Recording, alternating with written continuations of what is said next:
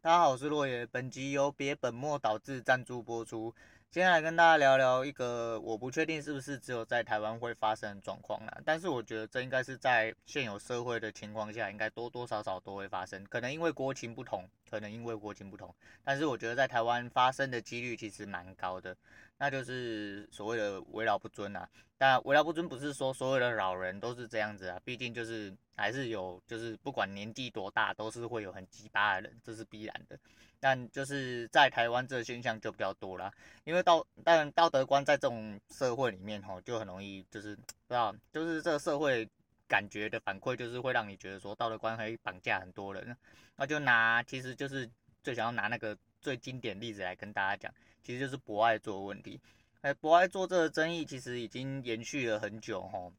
那很多人都会想说，博爱座到底有没有设立的必要啦？不过为什么会一直让人家觉得说博爱座应该要拿掉？原因就是因为有太多这种为老不尊的人。就今天博爱座其实设立的用意是良善的，它必然是良善的，它就是为了一些有需求的人，那就是设立了一个这样子的优先座位，那给有需要的人去做使用。可是台湾人就是很奇怪啊，就是很喜欢就是看到什么东西就先开炮就对了。那我们先讲一下为老不尊的状况呢，就是引发点啊。因为这种就是大部分都是老人呐，大部分都是老人。我讲的就是这种人，我不是说老人一定是这样，我讲的是这些没有没有脸，你知道吗？不要脸的这些老人，因为他们真的很夸张啊。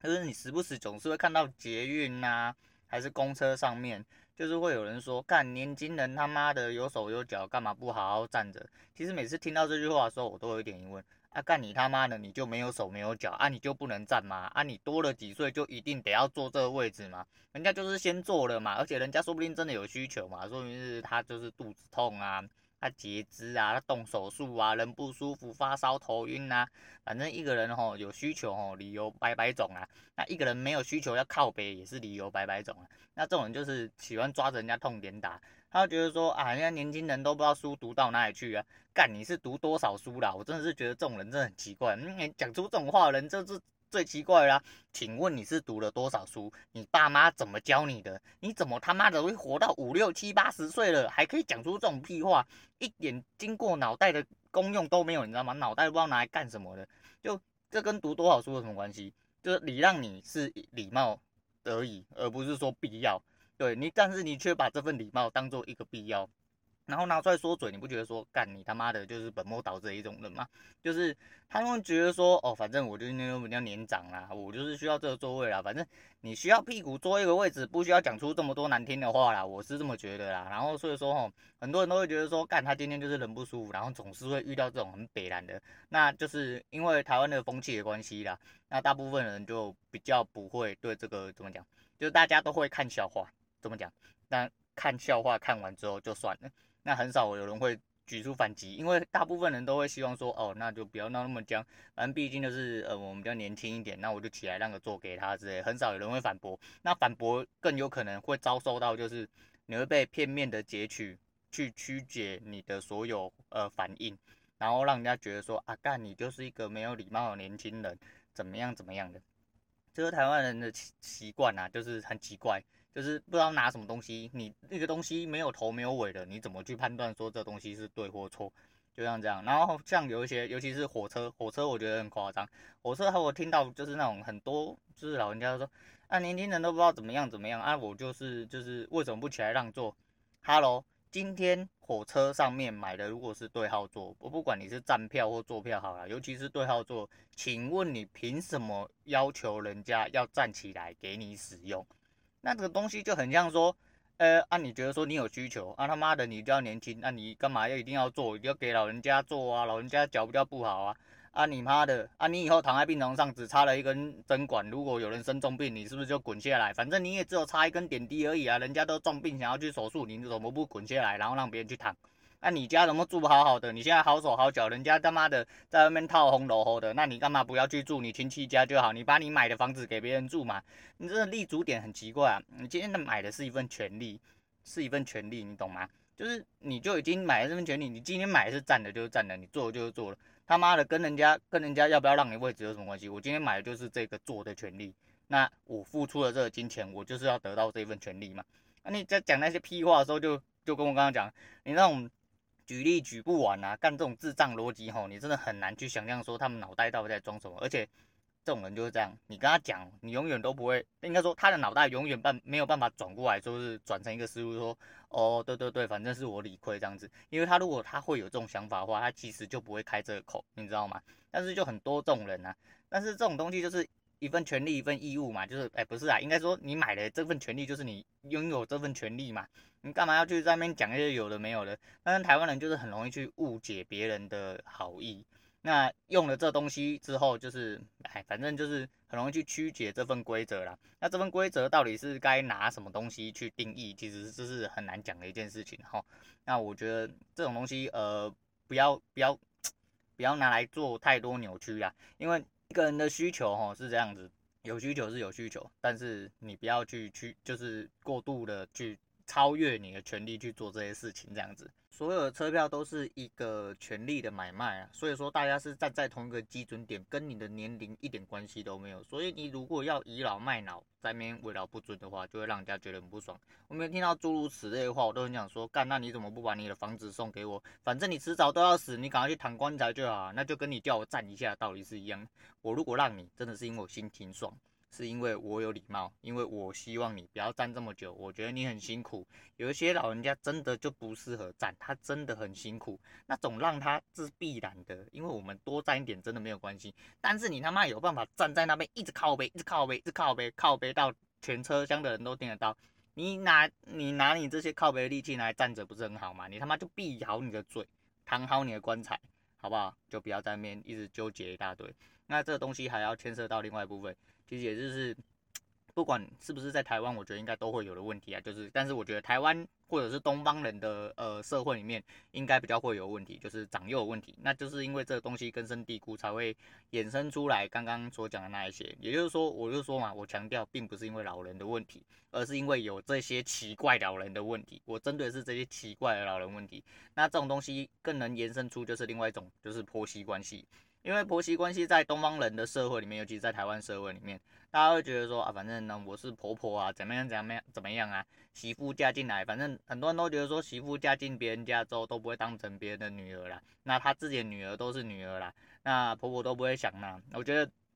这种东西就是因为根深蒂固的关系，而且就是以前传统社会带来太多的遗毒啦，就是这种东西到底有什么好在那边争执的？因为我觉得还是要捍卫好你自己的立场。或甚至就是你太太的立场，因为如果你都不好好捍卫你太太的立场的话，接下来你们婚姻可能就是天崩地裂的结束了。我自己是这么认为，因为哈这么讲呢，因为就是台湾人就是很奇怪啊，就是你什么东西都要在那边扯这些有的没有的，大家都不分是非对错，只分年龄的话。我靠，那这社会就不用运存下去了，每天听你那边嘴炮就好了，因为你讲的东西又不一定是对的，我干嘛一定得要让你？我个人就是这样，反正我这人只争是非对错啦，不管你是谁，我都跟你干到底啊。那当然就是职场上的话，就是为了人家一点点钱，你势必得要收敛一点点啊。但是就是如果在家里，就是家庭这种状况，很多人就是屈居于，可能先生不挺他啊，可能婆婆很鸡掰啊，还怎么样的，就是你得。委屈在这个环境里面吼，就是因为就是啊、呃，因为她是你婆婆，所以怎么样怎么样怎么样，就是当然就是呃好的婆婆也有，当然就是我说很多东西不会是一个方向，就是一定有好的也有坏的。那我们讲的就是这种比较糟糕的状况，就是因为她的延伸也是因为她就觉得说你就是媳妇，你嫁进来呢，那我就是呃怎样怎样怎样，我是你的长辈怎样怎样，因为。我真的很杜乱长辈这个字，就是如果你是我长辈，你就要拿出你长辈应该要有的样子，而不是在那边说哦，因为我是你的长辈，你比较年呃后辈，所以你都要听我之类，这很奇怪啊。没人说你吃过的那么，我吃过盐都比你吃过米还多，那我告诉你啦，那就是你提早肾衰竭而已啦，并没有代表什么，也没有代表你比较行啊，就是这种智障的行为，就是在。这种东方社会真的是被根深蒂固传递下来之后，哈，就会产生很严重后果，导致很多家庭其实不应该失和的，都在这个平衡点上没有取得一个正确的平衡，然后就失衡了。因为大部分的呃先生们，对，都可能就是比较护自己的家里，护自己妈妈之类的。那你如果不护自己的老婆，那你就会势必就会得到一些不好的反馈啦。那不好的反馈可能就是因为你造成，因为你没有好好保护你的太太之类的。那你的婆婆就是有一些就是得寸进尺的时候啊，你还是觉得说啊没关系啊，你就让让她啊，反正她没讲，反正怎样怎样怎样怎样，就是我我其实知道是很多人啊，那当然就是因为这也是我自己根深蒂固的偏见，我相信也有很多人是好先生。那都会为了自己太太那个站出来，那基本上我已经没有这个机会了，但是我就是我觉得是这样嘛，因为我觉得就是每个家庭关系都是存在这个奇怪婆媳关系吼，一定会导致你家庭有相对程度的不和谐，这是必然的，就是没有人他妈天天就想要嫁进去做阿信嘛，对不对？每天埋头苦干被人家洗脸，他妈谁会爽啊？就是如果你会爽的话。那恭喜你哦，你就是完完整整的 M 属性。那恭喜你好不好？就是你得到了一个得天独厚的环境啊，得天独厚的环境。对，就是这个环境如果可以把你虐得很爽哦，那恭喜你好不好？那但是我相信一般人通常不会这么觉得啦。不过就是每一个东西，呃，每一份关系里面都是大家都需要去检讨啦。就是这就是所谓的就是东方道德观的问题嘛。就像我真的很不喜欢就是什么节日啊，还是说。一些习俗，因为很多东西像鬼月这种东西，基本上虽然说我们是说宁可信其有，不可信其无啦，但是你就不要特地要拿这东西来特别说嘴说啊，不能怎么样，不能怎么样啊，不能怎样，不能怎样。啊干啊！西方人都没有在管这些的，他妈的，他们人还不是活得好好的，对不对？那西方人有懂你什么东方人的什么什么习俗？就像我们不懂他们西方的某一些什么奇怪的习俗嘛，对，反正每个地方都有奇怪的习俗啦。那这种东西就是见仁见智嘛，你有自己的想法，你就好好的去，嗯，怎么讲，把它避开之类的，就是不要太去执着啊。你越是去执着一些没有用的东西，吼。你的人生就会多了很多残渣，你知道吗？多这些残渣其实一点都不健康啊，我只能这么说啦。那。其实我一直怕自己很啰嗦哦，就是因为有一些话题其实可以掺杂着讲啊，就是但是如果变成说我标题就下得很混乱呢，那就是因为怕自己讲太久的关系。可是说不定就是过了几集之后，我就开始黔驴技穷，我就开始喷不出东西，你知道，垃圾话留不出太多，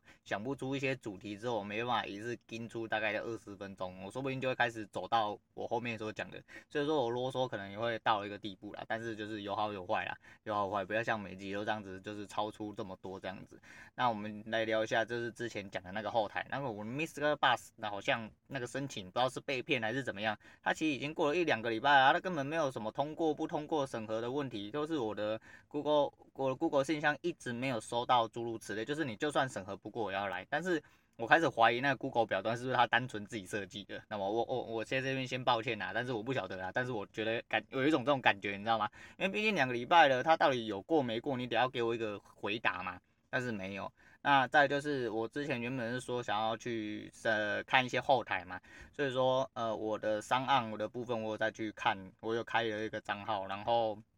诶、Spotify 嘛，那 Apple 真的是完完全全的不友善，因为毕竟我手头上没有任何的 Apple 的装置，所以说呃就是我也不想要用我女人的旧装置这样子，但是如果你没有登录一个装置之后，你就没有办法登录 iCloud，那你没有办法登录 iCloud，你就没有办法。去获得它后面的验证吗？导致我没有办法去吸收到后面 Apple 的那个呃 Apple Podcast 的 feedback，所以我没有办法去取得它后台的资讯。干，你真的一定得要做这么鸡巴？虽然说它真的是目前最大的市场，可是看你们想到这点，我就很堵然呐。我说我干嘛要为了这件事情特地去弄这个东西？我就觉得说可不可以人性化一点？你一定要包金包成这样子吗？我真的是觉得不是很爽，对不对？然后我就想说算了，反正。我就暂时短暂就是用那个 First Story 的那个后后台，然后这样看呐、啊，啊，毕竟就是目前的成长比一开始我所想的还要，嗯，多一点点，就是多一点点，所以我觉得，反正我短暂来说，我就先用 First Story 的后台加减看。那如果说真的后续有需要用到 Apple 的后台的话，那我再考虑就是登一个那个 Apple 的装置来去申请到后台看一下那个所有的状况之类的。那。这东西就是这样啊，就是我我觉得，哎，做节目其实就是担心灵感短缺的问题啊。那我之前也讲过说，其实如果可以的话，我觉得我可能后续也要用一些就是类似像我写字的初稿的动作，我必须把一些 keyword 记下来。因为像我刚讲完那一集之后，我现在来讲这一集，我突然有点断片，你知道吗？虽然想讲，但是我忘记我原本想要讲的那几个主题到底哪一个可以被我提出来讲，所以我没有写下来或记下来的话，我变成说我主题会有点凌乱。凌乱。虽然说我的本意是闲聊没有错，但是我希望就是每一个有一个比较大诶、比较直接的主题，就是我有办法就是一次跟你讲清楚，就是我大概会聊什么这样子啊，包含就是日常的闲聊，就是比如说我每天做做股票的，就是一些前提之类，或我听到了一些就是蛮新奇的事情，尤其是比较关于股海他那边，他那边 Q&A 真的是深，真的是一些。神出鬼没的人，你知道吗？神出鬼没的人应该不能这么形容，反正就是一些很奇怪的人啊，都会在那上面发言啊，我就觉得真的是还蛮妙的啦。那有一些想法，其实我觉得就是提出来，也许有一些人没有在听股海节目，就是可能对股票没有兴趣，但是我就是拿出来，就是有一些人，有一些事情，有一些状况，其实它是很有趣的，那可以拿出来跟大家聊聊天这样子啊，就是就是这样。那其实我觉得。这东西可能后续是需要做了，虽然说我是觉得我自己很啰嗦，不过就是在你灵灵感就是这样，灵感你只要有吼，你都是喷整天你都没有问题，但是你只要没有，你们挤半天哦，就跟便秘一样，你什么东西都搭不出来那种感觉，所以说这个东西呀、啊，就是有可能后续要思考一下，要来检讨一下，那就是来闲聊一下，就是上班日不想上班啊，这是大家都有举动啊，尤其是我最近又刚换了一个新老板哦。然后我原本想说换了一个可能稍微可能比较可以沟通的老板，但是我发现其实并没有，因为早上发生一件很智障的事情，然后呢，我们两个人诶在原地打打圈了很久，因为他想要的答案跟我所叙述给他的，他并没有办法 catch 到。那后来我呃跟身边几位讨论了一下之后，发现其实是我没有 catch 到他到底想要听什么。那好，可能是我问题，可能是我沟通上的问题，但是就是你知道。呃，就做到这个部分，你就是很无力啊，因为你要处理很多杂事啊，然后可是你老板却没有办法用比较大体的状况去想的话，你会做起事来会很痛苦。那我们这一行呢就是这样，就是很多杂事你都要去处理，不管你是厂商啊、其他部门同事啊、你的主管啊，还是你主管的主管啊，那客户之间其实都是要去做很多部分的协调啦。那我不能因为就是说，呃。换了一个老板就可以换新气象啊，那就是我对这个这个环境要求太高了，我们就是先不要这么想了。但是在非工呃，应该说在上班日工作的时候，就是每一次都会觉得说，我怎么还没有办法好好的做自己想要做的事情？所以你就是一直想要奋力的去抵抗，所以说我就一直想要说，啊，看，我好想要。来跟大家讲一些什么事情这样子，那我们必须避免太多工作上的不是需要去排解啊，所以说就是你必须要自己去找方法这样子啊。其实有一个蛮有趣的现象，就是之前在过年的时候，我在呃用电脑录的时候，因为我电脑录的时候跟手机不一样，手机十分钟会自己关萤幕嘛，所以我就大概知道我已经录好一半，那我就会开始后面慢慢的不太确定它到底录到哪里。可是相反的，我过年那一段录啊，就是我看着电脑荧幕的时间在跑，然后一路在讲，我发现时间会给我压力，你知道吗？那个压力会导致我好像说不太出话来，就是你好像明明想要什么要讲，可是你看到那个时间一直滴答滴答滴答滴答，好像已经要到了你的时间，你知道吗？好像哎、靠背，我怎么讲到这边好像有点断，断了之后你就看到那时间就开始很紧张，你就后面好像挤不出话来，就是跟我讲一样，因为我没写稿。我反而会给自己有一种无形的压力，你知道吗？那无形压力就变成说我好像该讲什么讲不出来，你那种感觉。所以说我发现其实用手机录也有一个好处啊，就是反正虽然说就是很啰嗦啊，会不小心讲超过这样子，但是总比讲不出东西好啦。对啊，那这边大概就是跟大家 分享一下。所以说，我觉得啊，就是做节目啊，还是其实不管做什么事都一样，就是不要给自己太大压力，你要放轻松，才有办法做到你最应该要做的一个良好的状态。所以说。放轻松，不要太大的压力，那好好过自己的生活。那今天我们先讲到这样，我是洛爷，我们下次见。